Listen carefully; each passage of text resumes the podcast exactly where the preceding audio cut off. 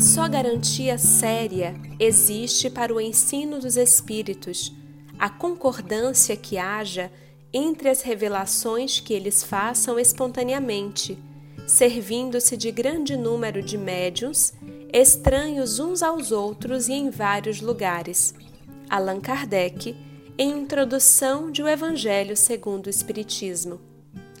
Olá, meus amigos. Aqui é Larissa Chaves e está no ar mais um episódio do podcast Café com Espiritismo.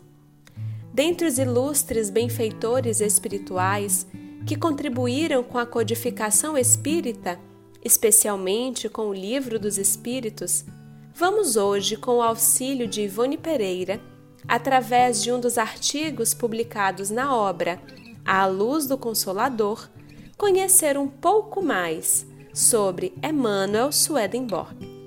Vejamos as informações biográficas pesquisadas por Ivone. Ora, Swedenborg era sueco e viveu no século XVIII, tendo sido, segundo seus biógrafos, o homem mais culto do seu tempo.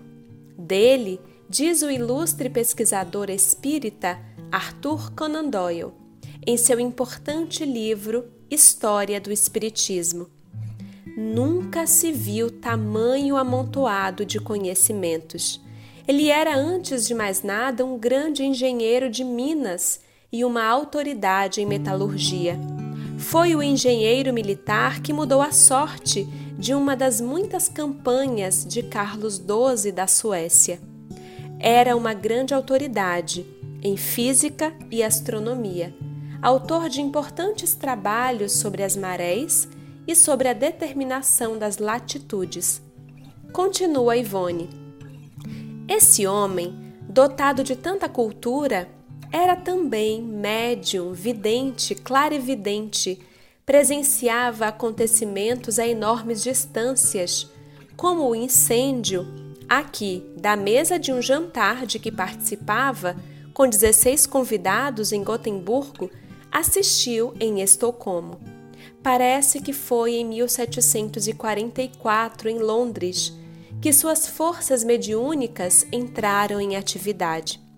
Desde o advento da sua primeira visão, esteve ele permanentemente em contato com o outro mundo.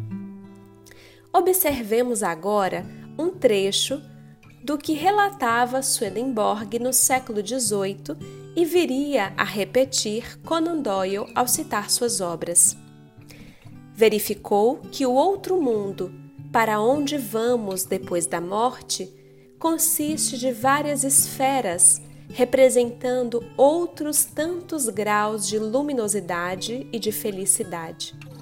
Cada um de nós irá para aquela a que se adapta à nossa condição espiritual.